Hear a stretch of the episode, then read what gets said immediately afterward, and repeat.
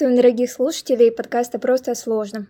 Сегодня у нас в гостях директор по правовой и договорной работе ООО «Цифровая логистика» Наталья Лазарева. Темой нашего первого пилотного выпуска будет железнодорожные перевозки.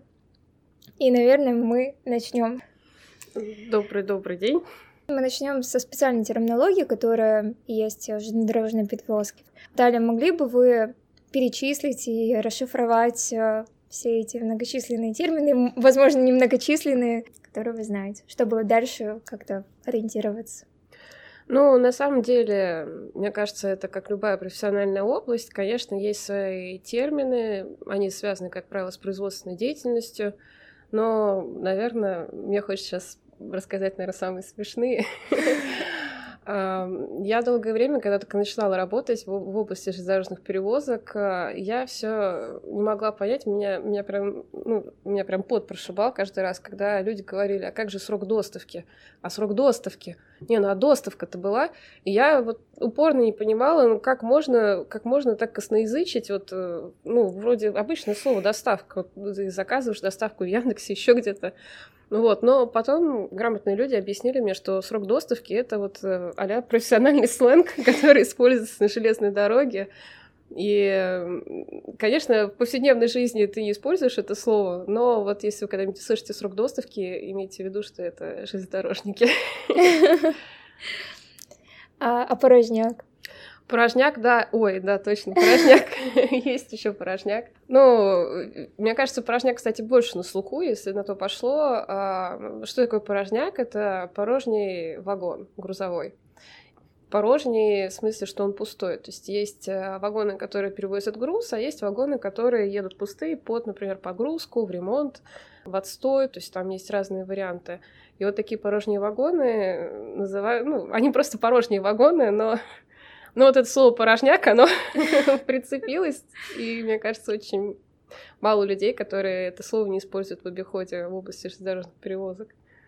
А, есть еще прикольное слово, но это даже не слово, это, наверное, больше произношение. Я когда только начинала работать, меня просто реально умиляла вся вот эта вот особенности речи.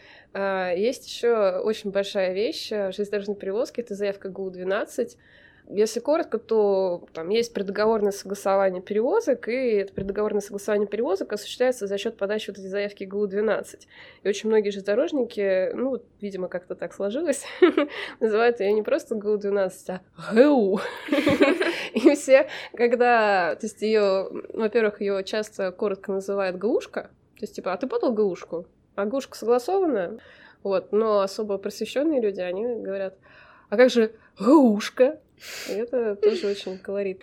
Мы упомянули про специальных персонажей. Я думаю, мы сначала пройдемся по субъектам, потом пройдемся по процессу вообще Уля, железнодорожной да. перевозки. Далее перечислите, пожалуйста, основных субъектов э, железнодорожной перевозки и их роль в этом процессе. Давайте начнем с того, что у нас есть в целом процесс железнодорожной перевозки. А есть договор, договор железнодорожной перевозки, и если мы говорим договор железнодорожной перевозки в узком смысле, то это договор, в котором есть три субъекта. Это грузоотправитель, грузополучатель и перевозчик. На самом деле здесь достаточно стандартная история для в целом договора перевозки. Единственное, что, конечно, если мы говорим про железнодорожные перевозки, здесь много нюансов. Большая часть их зафиксирована в уставе железнодорожного транспорта. На слуху э, реформа РЖД. Как изменился субъектный состав после этой реформы? И как изменилась роль данных субъектов? Слушайте, вопрос действительно очень интересный, потому что реформу достаточно много говорят, и здесь вообще он даже интересный и во многом неоднозначный. То есть это процесс, который становился даже не годами, а десятилетиями. И Понятно, что здесь достаточно такая специфическая история, в каком смысле каждая, то есть это все-таки еще немножко геополитический момент. Э, железнодорожное полотно, оно лежит на территории всей, всего государства. Дорожная перевозка всегда была таким двигателем и а, ну, как бы, вот если мы говорим про организм, это, наверное, сердце. Вот сердце экономики, сердце истории, наверное, в чем-то страны. И понятно, что у всех стран была своя какая-то история, связанная с возникновением, с построением этого сердца.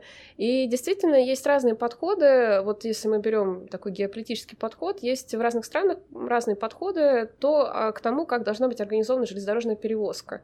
А, в России это всегда был централизованный процесс, и всегда и полотно железнодорожное, и локомотивная тяга и грузовые вагоны, все вот это относилось а, в большей степени, конечно, к централизованному перевозчику.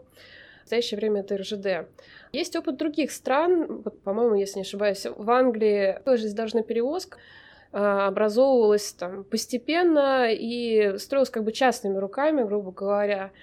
И за счет этого, конечно, если мы делаем еще шаг назад, мы видим, что в случае, если это централизованный перевозчик, это есть э, естественная монополия. В случае, если это какие-то частные лица, то это больше уже конкурентная среда. И, конечно, это я такое длинное предисловие делаю к тому, что э, на определенном этапе возникла ситуация, когда ну, было решение, что в этой сфере необходима либерализация, качестве такого шага к либерализации из э, центрального перевозчика был взят блок функционала, в частности, функционал, связанный с предоставлением подвижного состава вообще с использованием подвижного состава. И подвижной, под подвижным составом я имею в виду грузовые вагоны.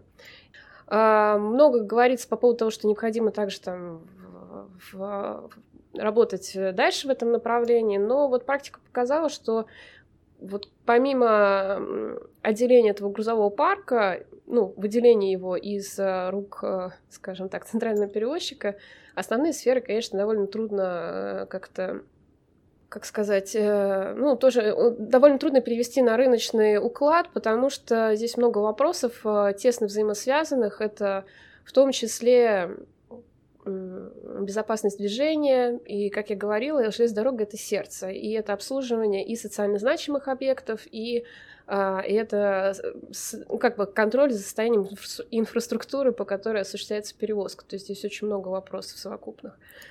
Вот насколько владельцы вагонов действительно самостоятельны от э, центрального перевозчика? И какая доля а, владельцев вагонов имеет собственные локомотивы? Это тоже очень интересный вопрос, очень-очень-очень. А, ну, на самом деле здесь какая ситуация? Здесь нельзя смотреть на этот вопрос однобоко, то есть, э, ну, формально, скажем так. Потому что если подойти формально, можно сказать, что да, грузовой вагон не является транспортным средством в соответствии с законодательством Российской Федерации. И, ну, и это соответствует технологии в том смысле, что вагон сам по себе не поедет. Его нужно прицепить к какому-то локомотиву, и дальше локомотив этот вагон куда-то повезет.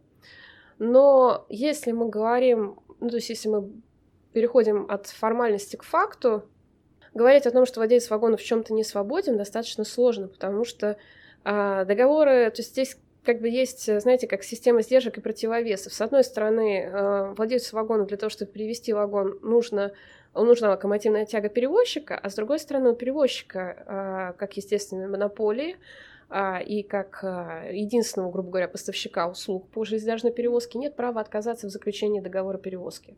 Только если есть там, ну, есть закрытый перечень причин, по которым а, перевозчик может отказать в этой перевозке. И в этой связи можно говорить о том, что у владельцев вагонов есть функциональные ограничения в использовании этого подвижного состава. То есть он всегда должен ну, ориентироваться на наличие вот этой локомотивной тяги но с точки зрения управления парком, ну и, конечно же, это не просто тяга, мы говорим все время тяга, тяга, тяга, тяга, но на самом деле мы понимаем, что помимо тяги, конечно, нужна инфраструктура, потому что особенности грузовых вагонов э, такова, что они могут проехать по бетонному покрытию, там, по асфальтному покрытию, то есть это, это бесполезно, то есть это но это так не работает. Все равно нужны рейсы, нужно хорошее состояние этих рейсов, нужен контроль за, э, ну, за направлением этих вагонов э, пути следования. Вот, поэтому я бы сказала больше, что здесь есть функциональные ограничения. И второй момент, наверное, который я хотела бы отметить, что если мы говорим про свободу в целом, мне кажется, здесь гораздо острее чувствуется свобода не владельца вагонов, потому что владелец вагонов, у него что? У него парк, который он предоставляет под перевозки грузов. То есть ему на самом деле все равно, куда его поедет вагон. Там, на север, на запад, на восток, там, долго, медленно, еще что. То есть у него могут быть какие-то свои ковенанты, которые он может учитывать при там, расчете стоимости предоставления подвижного состава. Но по результату он не является лицом, заинтересованным именно в перевозке этого подвижного состава от точки А в точку Б. Как правило, ну только если это подсыл там, порожнего вагона под следующую перевозку, к примеру. А настоящим, конечно, можно сказать, бенефициаром вот этого процесса, конечно, является грузовладелец, который использует этот подвижной состав и который заключает с железнодорожной, э, ну, с перевозчиком договор перевозки на перемещение этого подвижного состава от точки А в точку Б. И, конечно, вот, э, наверное, если говорить о том, что есть какие-то ограничения, кто, как правило, чувствует эти ограничения, например, со стороны перевозчика, в первую очередь это грузовладелец, он же, как правило, грузоотправитель. Мы перечислили почти всех субъектов. Это владелец вагона, грузоотправитель, а центральный перевозчик. Такая черная лошадка перевозочного процесса — это грузополучатель. Какой статус имеет грузополучатель в ходе осуществления железнодорожной перевозки? Мы берем ситуацию, когда грузоотправитель и грузополучатель не совпадают в одном лице. Каким образом он связан с этим договором, если он не участвует в заключении изначально? Ну, вопрос очень хороший, и, ну, он, правда, очень хороший, мне кажется, поэтому, собственно, и, и в теоретической части этот вопрос часто обсуждается, ну, поднимается, обсуждается, и в практической части, в принципе, ну, бывают ситуации, когда все такие, а, а как же грузополучатель? Но можно просто пару слов сказать про теорию и потом, наверное, перейти к факту. Теории есть разные мнения по поводу того, как э, воспринимать э, роли грузоотправителей, грузополучателей, перевозчиков в договоре перевозки. Вот, но я сразу скажу, мне больше всего нравится, мне больше всего нравится подход, э, в котором грузоотправитель и грузополучатель выступают на одной стороне, а перевозчик на другой стороне. И я объясню почему, потому что вот есть позиция такая в научной среде, что то железная дорога, она действует вообще по какому-то своему отдельному правилу, которое там не пересекается остальным правовым регулированием в стране. Но на самом деле здесь тоже не совсем верно так говорить, потому что я просто хочу, я объясню, почему я все время все издалека рассказываю. Ну, ну, вот такой человек, к сожалению, или к счастью. Есть у нас положение в ГК по поводу договора перевозки. Есть э, у нас э, специальное регулирование, которое я сегодня уже называла, это устав железнодорожного транспорта. Как бы есть позиция, что устав, грубо говоря, идет в нарушение договора, главы о договоре перевозки, который есть в Гражданском кодексе. На самом деле это не совсем так. Если мы посмотрим, ну, вот с точки зрения там какого-то, наверное, теории государственного права, что ли, наверное. Опять же, я я как практик мешаю все. вот. А, и у нас есть, конечно, то есть, э, если с точки зрения теории, наверное, это, на это смотреть, получается, что все-таки договор перевозки это какая-то общая конструкция, она э, универсальна, она и для авиа, и для морской перевозки, и там, для водных путей и для железнодорожной перевозки, а вот специальное регулирование в виде там устава железнодорожного транспорта, кодекса морского, и так далее и тому подобное, воздушного тоже. Э, это все как бы уже идет специальным правилом по сравнению с э, общим правилом. Поэтому здесь как бы первый момент противоречия нет. Второй момент, который хотела сказать, что э, я не берусь говорить за все виды перевозки, я могу сказать только про железнодорожную перевозку. Почему мне нравится вот эта позиция, связанная с формированием одной стороны по договору перевозки и второй стороны по договору перевозки просто с расщеплением на двух участников. Потому что а, вот если мы посмотрим само обязательство договора перевозки, а, здесь всегда есть а, связь с грузом, то есть лицо, у которого есть связь с грузом, и есть перевозчик, у которого есть связь, там, например, с ну, железнодорожным полотном, и с обязательством сначала принять груз, потом перевести его с и дальше передать его э, лицу, который связан с грузом.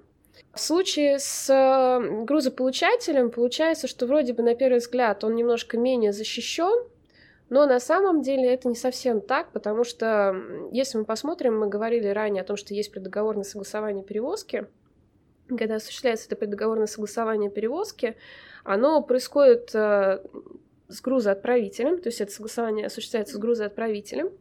Грузоотправитель подает вот эту заявку на согласование, Но дальше, в случае, если эта заявка, например, не исполняется, ответственность тоже ложится на него. То есть грузополучатель в этом, в этом, на этом этапе не участвует. Дальше, если мы говорим про перевозку, есть там, по-моему, 35-я, 36-я статья УЖТ. Вот, там такая ситуация. То есть, э, во-первых, платежи в основном все берут, берутся с грузоотправителя, ну, когда перевозчик принимает груз к перевозке. Понятно, там есть еще там, дополнительное право у перевозчика взыскать доп. сборы с грузополучателя, но в случае, если грузополучатель эти доп. сборы не оплачивает, у перевозчика точно так же есть право обратиться к грузоотправителю, чтобы он заплатил эти доп. сборы, и дальше только после этого может быть раскредитован груз и передан, соответственно, грузополучателю. И в случае, если грузополучатель, например, э, там тоже есть специальная ситуация, если грузополучателя нет на станции назначения, если грузополучатель отказывается от принятия, он говорит о том, что это не мой груз, своими словами, в игру опять возвращается грузоотправитель, и дальше все взаим... ну, то есть дальше большая часть взаимодействия, она осуществляется в том числе с грузоотправителем. Вывод один. Мне кажется, что они, конечно, больше похожи на единое целое. Понятно, что здесь первым лицом будет грузоотправитель, и можно сказать о чем? Можно сказать о том, что, скорее всего, а, грузоотправитель это, кстати, к слову про сам характер вот этого договора перевозки. Как правило, он возникает там не с пустого места, он возникает э, на основании какой-то другой коммерческой сделки. То есть это не просто поставка груза, а, как правило, это реализация груза от одного лица к другому лицу, если мы говорим про разных грузоотправителей грузополучателей. И в этой связи мы понимаем, что помимо вот этих отношений перевозки у грузоотправителей и грузополучателей, либо их представителей, также есть какой-то либо договор поставки, ну, в основном поставка, наверное, такой и будет, потому что там услуги, не до услуг в целом. Вот, и мы понимаем, что в рамках этого договора поставки есть какие-то детали, которые груз, ну, то есть, которые перевозчику неизвестны, и в целом они не должны его волновать. Просто сама конструкция вот этого взаимодействия, большего взаимодействия грузоотправителя и грузополучателя вне договора перевозки, она, конечно, немножко облегчает действие перевозчика в случае, если он там обнаруживает какой-то несоответствие или еще что-то. То есть он всегда может просто пойти там грузоотправителю, к примеру, сказать, ну вот у вас все неправильно, или как-то так. Э, но с другой стороны, оно подразумевает э, какое-то внедоговорное взаимодействие между грузополучателем и грузоотправителем. Ну, что это не то, что это правильно, мне кажется просто, что это, система, это схема, которая отработана годами, и в целом она Э, соответствует фактической mm-hmm. ситуации, потому что, как правило, всегда за этой перевозкой есть либо договор поставки, либо какие-то договорные отношения между, ну, между двумя лицами. Просто информация об этих отношениях, она там недоступна перевозчику. Такой ключевой вопрос. Перед кем обязан перевозчик? Например, в случае выдачи груза перед грузоотправителем или перед грузополучателем, по вашему мнению? Ну, на самом деле, конечно, в первую очередь он должен перед грузополучателем, потому что получатель как минимум проверяет состояние груза, когда этот груз приходит, он же составляет все вот эти коммерческие акты, акт общей формы, там тоже есть много деталей, особенностей, связанных с оформлением всех этих претензий. Есть, кстати, отдельные правила, связанные с... То есть есть э, положение в уставе железнодорожного транспорта, и, конечно же, есть отдельные правила, связанные с претензиями, как сказать, к претензионной работе перевозчика к и с от. вот. Но если посмотреть, кстати, по этим правилам, вообще большая часть э, претензионных требований к перевозчику, а они принадлежат как грузоотправителю, так и грузополучателю. И это, опять же, отдается на откуп э, самим грузоотправителю и грузополучателю, как бы они решают между собой, кто из них идет снять отношения с перевозчиком. Ну, это, это правда так, там как бы... Ну, он как бы вот этот принцип, он железнодорожной перевозки везде, они все время как-то в сцепке грузоотправитель и грузополучатель. Давайте, наверное, добьем теоретическую да. часть и потом перейдем к практической. Угу. А, Все-таки определимся с правовой природой договора о железнодорожной перевозке груза.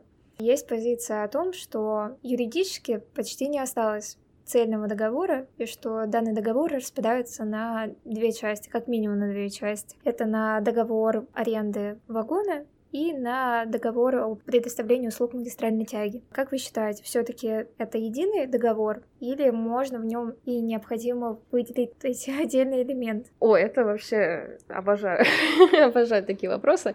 На самом деле здесь эм, С чем связана такая позиция? То есть э, я сразу скажу, что я не совсем не согласна с такой позицией, просто разделение на предоставление вагона и на магистральную тягу. Объясню почему. Потому что изначально, когда принимался устав железнодорожного транспорта, и если мы посмотрим по тексту устава железнодорожного транспорта, парк э, подвижного состава, то есть вот это вагоны грузовые, о которых мы говорили, и реформу, которую мы обсуждали, он действительно принадлежал перевозчику, и положение устава написано таким образом, что парк как будто бы до сих пор принадлежит перевозчику.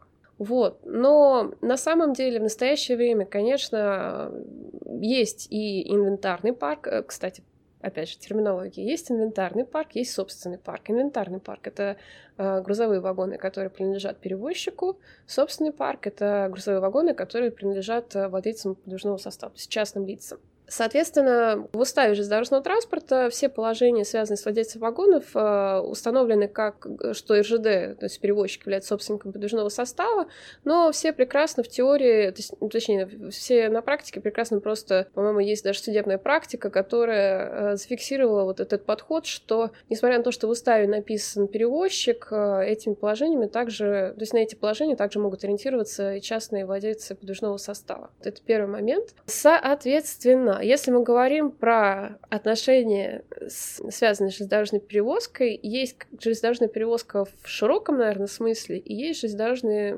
есть железнодорожная перевозка в узком смысле. Если мы говорим про узкий смысл, это действительно договор перевозки, он единый, он регулируется конкретными документами, это преддоговорное э, согласование. Это заявка ГУ-12, о которой мы говорили в начале. И дальше это оформление транспортной накладной, которая является там реальным договором и которым регулируется отношения между грузоотправителем, грузополучателем и перевозчиком. Все. На этом вся история заканчивается. Все остальные отношения, они уже проходят вне этих документов и вне этих договорных отношений. В договоре перевозки просто тоже, чтобы уже, ну, совсем все точки расставить, и там есть и локомотивная тяга, и предоставление инфраструктуры, и грузовые коммерческие операции. То есть там на самом деле тоже такой более широкий состав в договоре перевозки но это уже, наверное, ближе даже к технологии. Кроме вот этого договора железнодорожной перевозки, что у нас есть? Правильно сказано, предоставление подвижного состава. Но есть еще такая особенность, они иногда привлекают э, как агентский парк э, вагоны частных собственников, но, как правило, это тоже происходит на определенных направлениях под определенные операции, например, при перегрузе с колеи на, ну, то есть э, перегрузе с колеи, например, 14.20 на 14.35 на 15.20. Это вот все, что связано с границей Китая. Вот там есть, э, ну, там есть как бы тоже особенности, но это, наверное, уж совсем глубоко.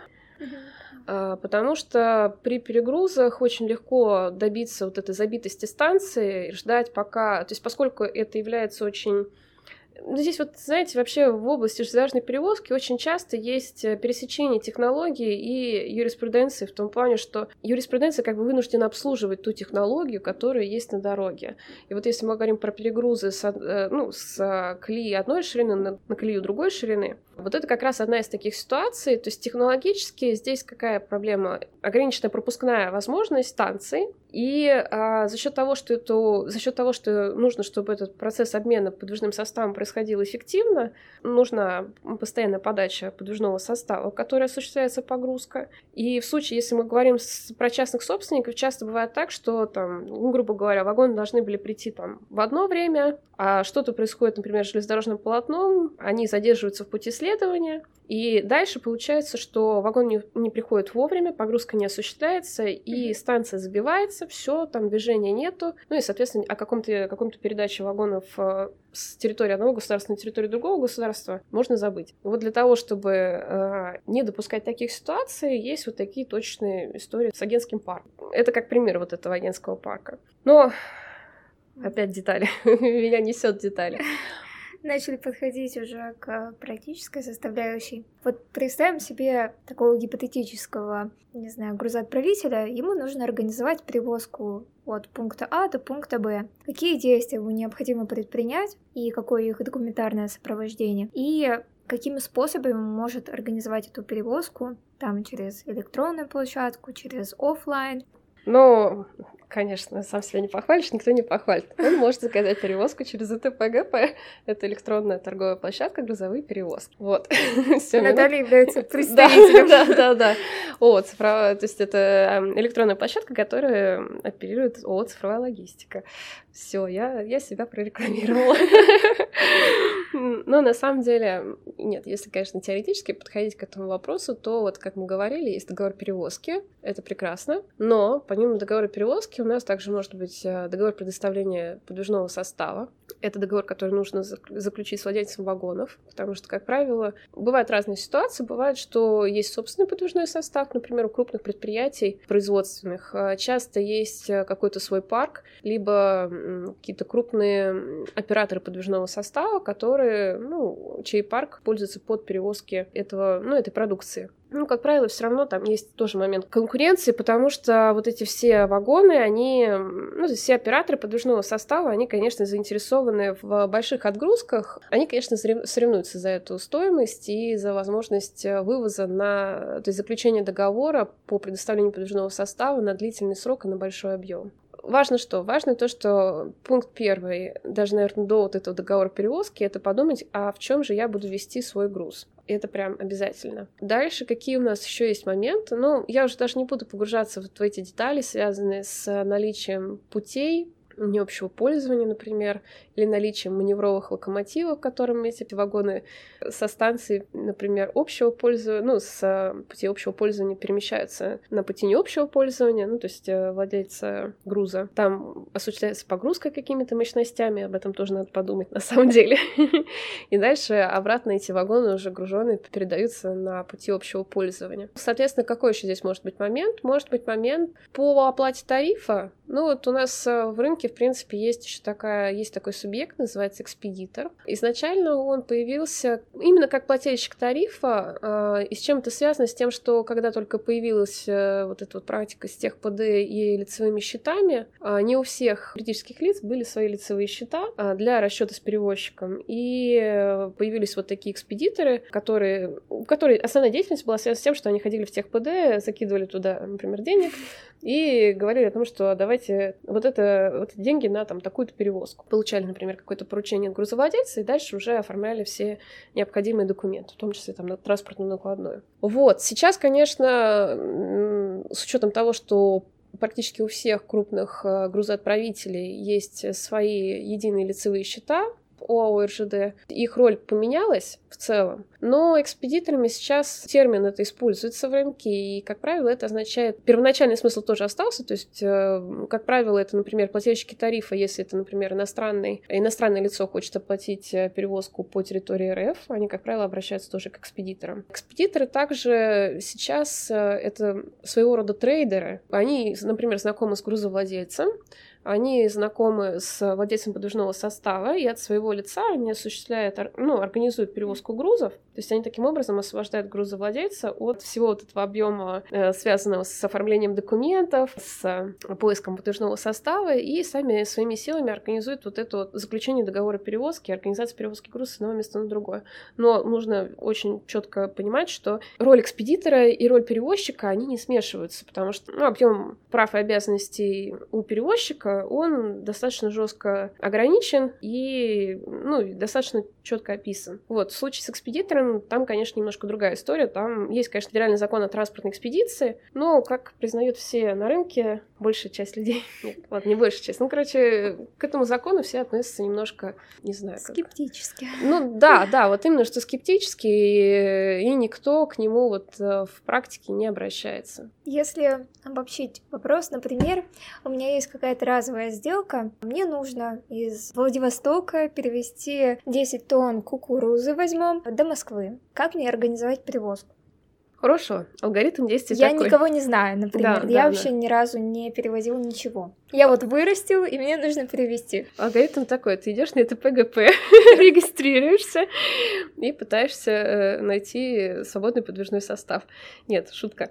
А, ну, на самом деле, конечно, вот если говорить совсем, как бы такая пошаговая инструкция, это ну, в первую очередь необходимо, конечно, найти какого-то оператора, который может тебе предоставить подвижной состав под перевозку. Ну, я не говорю найти контрагента, который захочет это купить. Вот, но найти оператора подвижного состава и с ним заключить, например, договор предоставления подвижного состава. Или бывают посредники тоже, они, они включают свой, например, договор и предоставление подвижного состава, и оплату тарифа, ну и, соответственно, с их помощью организуется перевозка груза. Вот, но, строго говоря, наверное, алгоритм действия такой. Найти владельца подвижного состава, согласовать с ним, например, период, когда тебе нужен этот подвижной состав, подать заявку ГУ-12 в РЖД. Есть и положение в уставе железнодорожного транспорта, и есть еще отдельные правила по, по, по оформлению вот этой заявки ГУ-12. Ну и, соответственно, там перечислены основания, по которым перевозчик... И, и там, и там перечислены основания, по которым перевозчик может, например, отказать согласования этой заявки ГУ-12. Вот. А дальше что у нас? То есть он согласовал заявку ГУ-12, и у него, когда он согласовывает заявку ГУ-12, у него появляется какая-то дата отгрузки. Следовательно, дальше он ждет, когда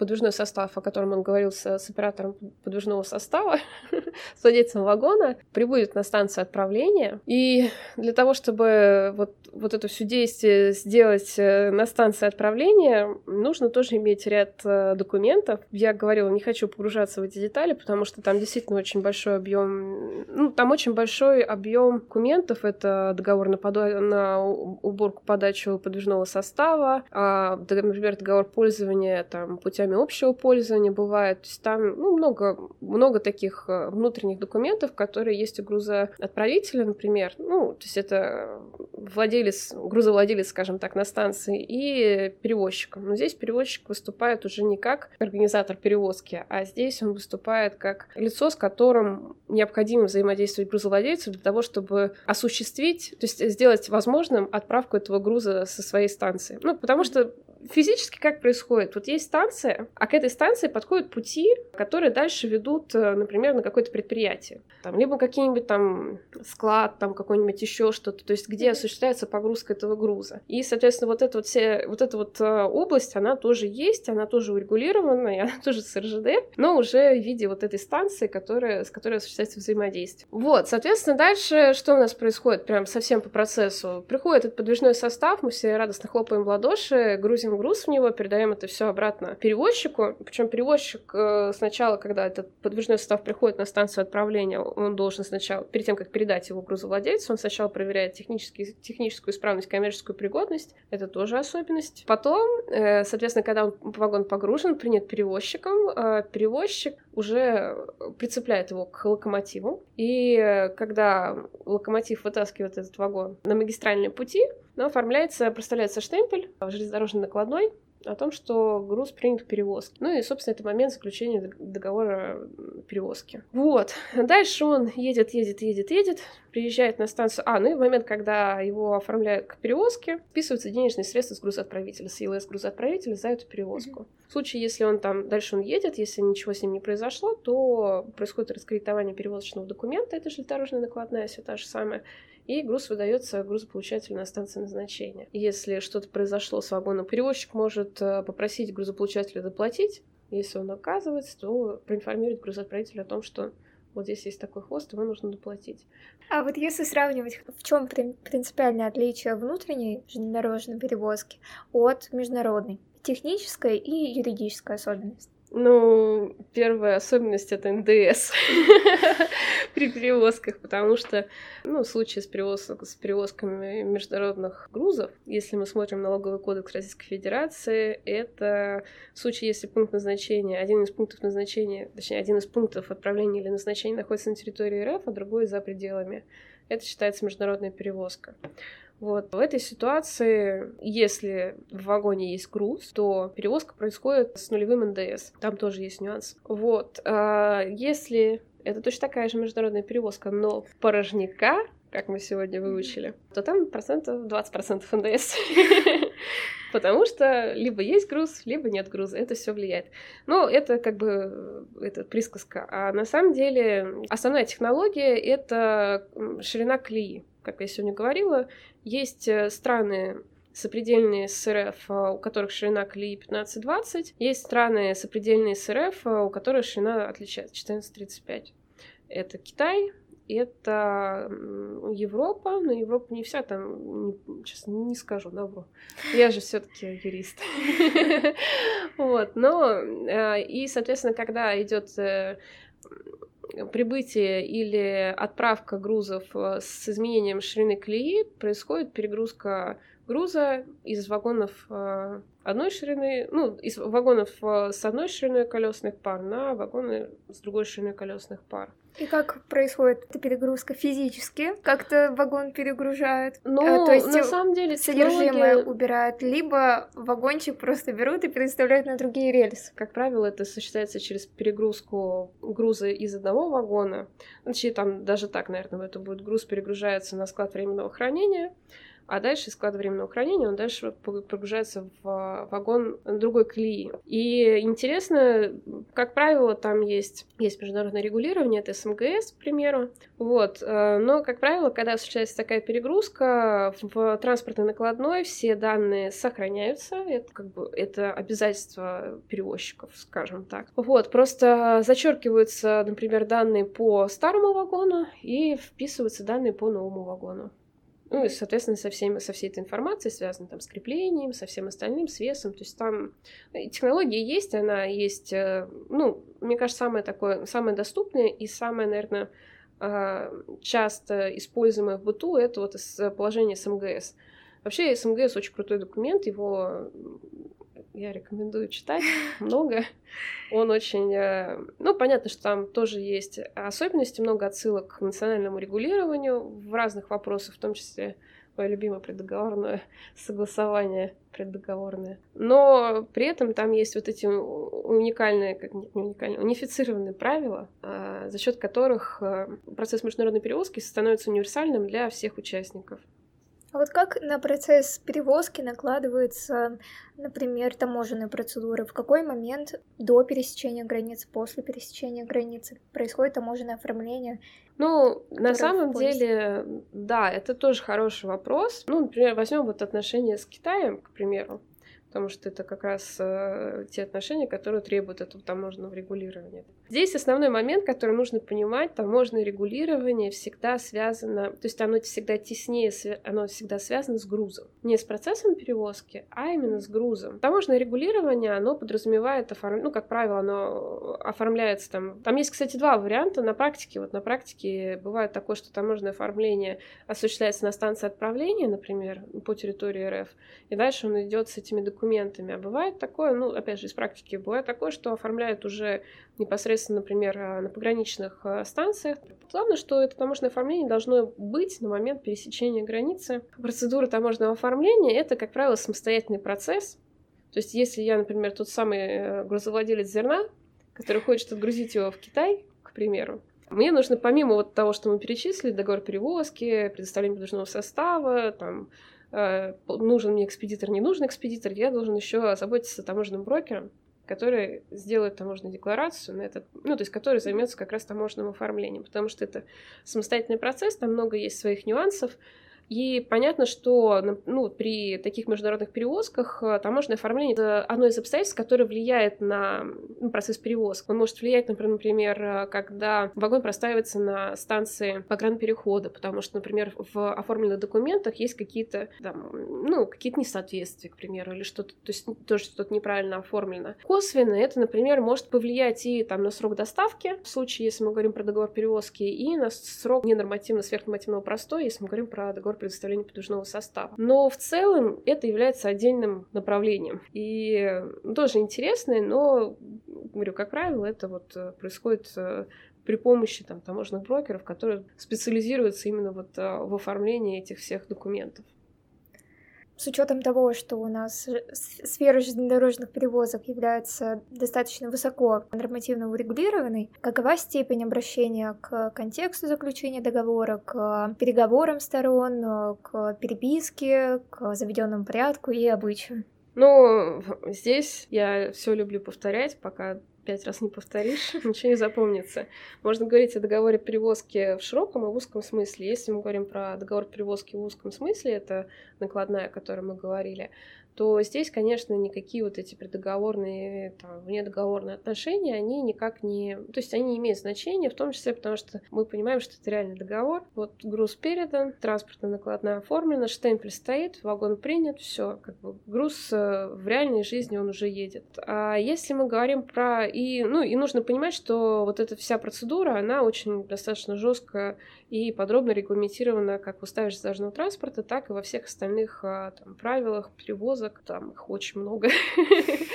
Вот во всех этих документах, связанных с перевозкой груза. Если же мы говорим про остальные области отношений, это привлечение подвижного состава, это, например, заключение договора по оплате тарифа, то здесь, поскольку эти отношения не настолько жестко регламентированы, регламентированы, а чаще всего они наоборот вообще, то есть они, в них очень большая свобода договора, здесь э, вот эти все отношения, конечно, здесь э, больше имеет место быть. Понятно, что все, что ближе к перевозчику, это более жесткое как бы регулирование и меньше свободы. Все, что чуть подальше, welcome.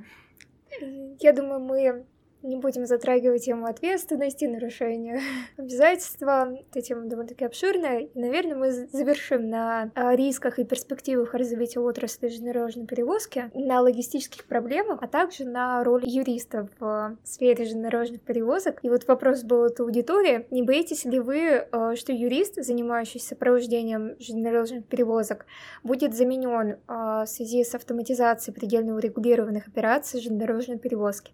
Первый блок вопросов. Да, слушайте, вопросов много. Да. Перспективы развития железнодорожных перевозок. Но мне кажется, что перспективы Вообще, область железнодорожных перевозок, она, ну, как я говорила, достаточно сильно регламентирована. И здесь э, это связано с тем, что технология работы железнодорожных перевозок, она уже достаточно устакан... ну, как бы устаканилась, и придумать что-то новое в том, что уже есть, достаточно сложно. Но, с другой стороны, идет цифровизация, и, конечно, вопрос перевода этих всех операции на автоматический режим, вопрос э, отслеживания этих перевозок э, в электронном формате. То есть э, эта цифровизация, она идет э, все больше, шире, дальше.